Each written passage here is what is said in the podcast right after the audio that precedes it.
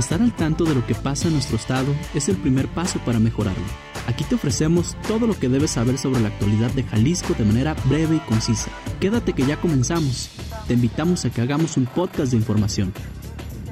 Mucho gusto saludarles de nuevo. De este lado está Ernesto Gutiérrez y como siempre que tenemos una plática de este tipo, de verdad es un placer poder platicar y ahora tenemos un tema importante. Resulta que en días recientes el estado de Puebla se convirtió en la doceava entidad del país en dejar sin ningún lugar ambigüedades establecido el matrimonio igualitario como una posibilidad. Queremos discutir sus alcances, qué significa esto para Jalisco, qué oportunidad tenemos y sobre todo en qué situación nos encontramos en este momento para partir de ahí poder construir algo importante. Desde el punto de vista de Hagamos, lo que decimos es que el matrimonio igualitario ya, por Dios, llevamos muchos años desde que era obligatorio, desde que se tenía que hacer y seguimos atorados por algunos temores electorales y pues bueno, para hablar de este tema, para explicarnos su punto de vista, nos acompaña Cristian Denis, quien pues bueno, te trae mucha información de este tema, ha sido activista también de la propia agenda y pues hoy es un gran placer platicar contigo, entonces bienvenido Cristian.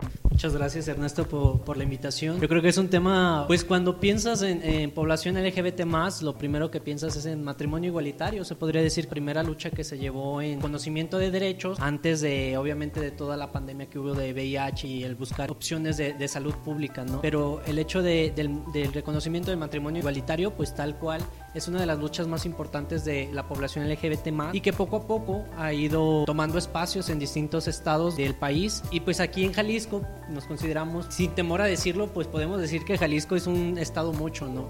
Un estado en donde existe mucha afición religiosa, que eso incluso ha impedido a las y los legisladores del Congreso del Estado pues meter las manos en el tema.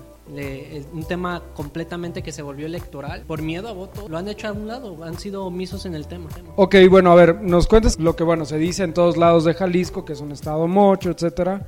Sin embargo, yo creo que hay una un crecimiento, digamos, de población que ve estos temas ya no como un tabú, sino como una oportunidad de una mayor progresividad, ¿no? ¿Tú cómo ves la oportunidad de que Jalisco ya no nos sigan rebasando estados que en esta concepción de estados muchos, pues perdón, pero yo creía que Puebla nos ganaba, ¿no? A lo mejor estoy equivocado, digo, es claro que todas estas generalidades luego son injustas, ¿no? Puede haber mucha gente progresista en Puebla, seguramente la hay, como también en Jalisco, pero tú no crees que ya vivimos un momento social que permitiría algo distinto en Jalisco? Mira, definitivamente y todo es gracias al cambio generacional que ha venido dando, en el cual la participación de la ciudadanía joven y de, pues en, en, sí de las juventudes, pues es quienes participan activamente en la agenda pública del Estado.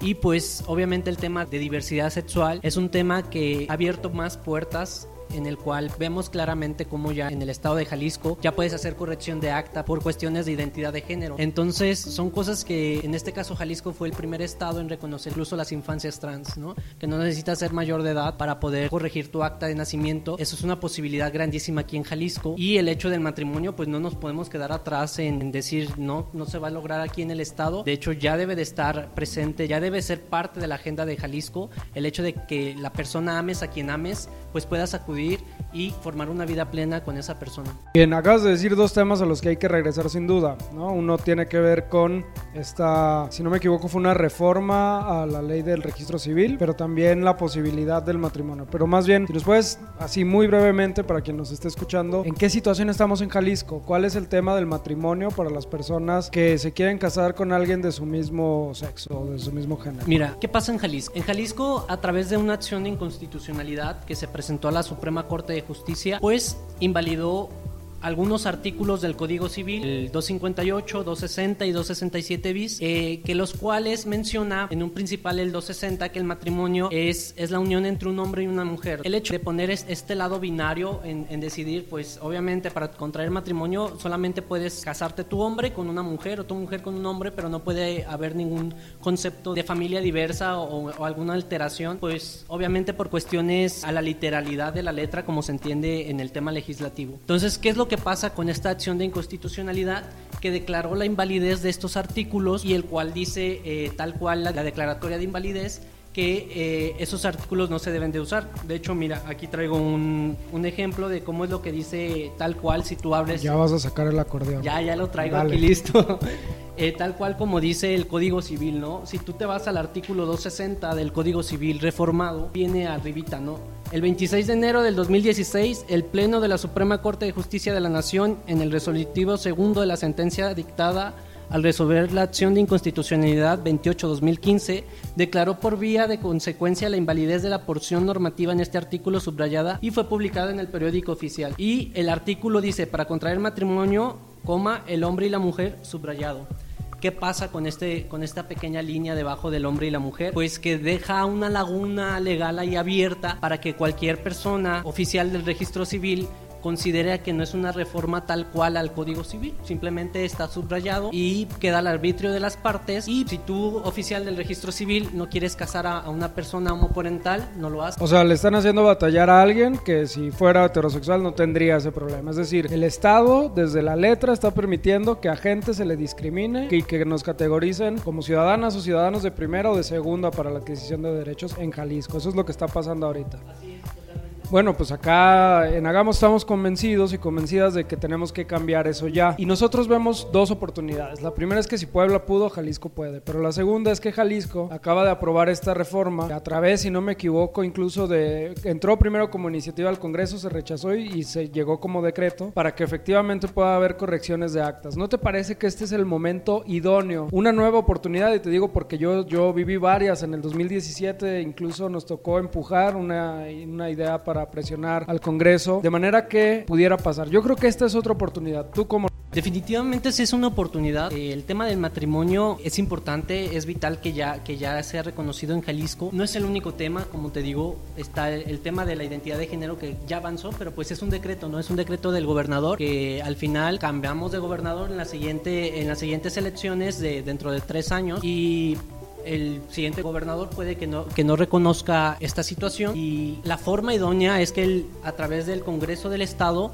pues se reconozca. Eso ya no habría vuelta atrás porque en derecho no se pueden regresar para absolutamente nada. Entonces en Jalisco yo creo que es la oportunidad perfecta. Estamos en una apertura cultural muy importante tanto en el Estado como en el país y pues es el auge, ¿no? Yo creo que aquí lo que les tiene miedo tal cual es que el siguiente año son elecciones. El siguiente año se cambia la legislatura y eso es lo que les tiembla a muchos legisladores, que el hecho de involucrarse en temas que son sensibles, por así decirlo, a ciertos sectores de la comunidad. Oye, y ya para terminar, este otro tema cultural, cuando el Estado mexicano decide que quiere apoyar este esquema de familia de personas heterosexuales en una familia nuclear pequeña, eh, padre, madre, hijos, etcétera, adoptando este modelo como del American Way of Life, ¿no? De sueño americano, de, del papá trabajando y llegando y, y, la esposa con la comida y demás. Tenía previsto un esquema y le apostó todo. Sin embargo, me parece que los hechos ya dejaron claro que esa no es la realidad. La mayoría de familias incluso ni siquiera están así. La tasa de divorcios que ha habido han terminado muchísimas familias en donde ahora existe esta forma que coloquialmente se le llama jefas de familia, de mujeres que están al frente de sus hogares o incluso familias que personas de del mismo sexo educan a sus hijos, pero no necesariamente hablando de una unión sexoafectiva, sino pues hermanas que mantienen como a una familia, etcétera. Todavía hay familias grandes en donde hay dos, tres generaciones viviendo en el mismo hogar, es decir, en los hechos ya está demostrado que esta familia no es ni la única ni la principal, pero también ya quedó demostrado a través del tiempo que las familias formadas ya sea por dos personas que tienen una orientación sexual este, digamos, para personas de su mismo sexo y que incluso tienen hijas o hijos, pues tampoco tienen ninguna afectación al Estado. Entonces me parece que también ya es tiempo de que derribemos estos mitos y que le abramos paso a una cosa que me parece esencial, que cada quien viva como quiera mientras en tanto no generemos daños al resto de las personas. ¿Tú qué piensas de esto? Y ya nada más para cerrar esta pregunta que va a doble, decías que no es la única causa, yo incluso estimo que ya mucha gente ya ni se quiere casar, pero ya deberíamos de todas formas que quien sí quiera pueda, pues porque no es un problema que las personas heterosexuales tengamos. Yo creo que, que y los invito a, a, leer este, la opinión consultiva de la Corte Interamericana, eh, la 24-2007. Ahí habla perfectamente de cómo la sociedad ya no puede concebir, concebir el, el concepto de familia como se hizo hace años, ¿no? Simplemente que las familias son reconstruidas ahora, ya están no solamente con, con personas homoparentales, sino con amigos, o sea, tus familias ya, ya se va cambiando totalmente, ¿no? Y, y viene esta parte de, madres de, familia, padres de familia solteros, solteras, en fin, todo parte de ese punto de la concepción de familia que cabe y está claro que ya no es como e, era hace años, ¿no? Y hay que dejar claro algo con el matrimonio, ¿no? El hecho de que se reconozca el matrimonio, pues es una garantía a mis derechos como persona. No es algo que vulnere la esfera jurídica de los derechos de otra persona. ¿Qué pasa si tú estás en contra del matrimonio igualitario? Pues que estás afectando la esfera jurídica de una persona que sí quiere acceder a ese derecho. Entonces, ahí partimos básicamente que es algo que no te afecta.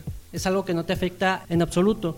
Y en el otro tema que comentabas, yo creo que temas urgentes como, como que se radiquen los esfuerzos para corregir la orientación sexual e identidad de género es una agenda muy importante. Y mientras estamos hablando, existen todavía las llamadas terapias de conversión en algunos, en algunos sitios que buscan, engañan a las personas haciéndoles creer que están enfermas o enfermos. Y mientras no se radiquen estos esfuerzos para corregir la orientación sexual e identidad de género, pues la gente va a seguir creyendo que la homosexualidad es una enfermedad. Parece que el fondo de la discusión es que hay gente que cree que no deberían de suceder cosas como el matrimonio porque siguen creyendo que eso está mal, cuando en realidad pues es un ámbito de carácter estrictamente personal. Me dio mucho gusto que platicáramos, en los próximos días le vamos a dar la oportunidad a esta legislatura que está ya a punto de terminar, de tener otra oportunidad más para la igualdad, de reivindicarse. Todavía falta un rato para las elecciones, ojalá no le tengan miedo y además es una de las reformas más fáciles técnicamente hablando que pueden existir. Entonces pues bueno, vamos a dar esa lucha desde acá. De verdad, muchas gracias por tiempo, por haber venido a platicar con la gente gente que escuche este podcast y pues bueno, esperamos pronto estar dando buenas noticias en esta materia. Gracias a ti por la invitación. Pues bueno, ya saben, síganos en las redes y pronto nos vemos. Para conocernos mejor, entra a hagamosjalisco.mx y síguenos en Twitter, Facebook e Instagram como Hagamos Jalisco. Gracias por escucharnos. Pronto regresaremos con más información.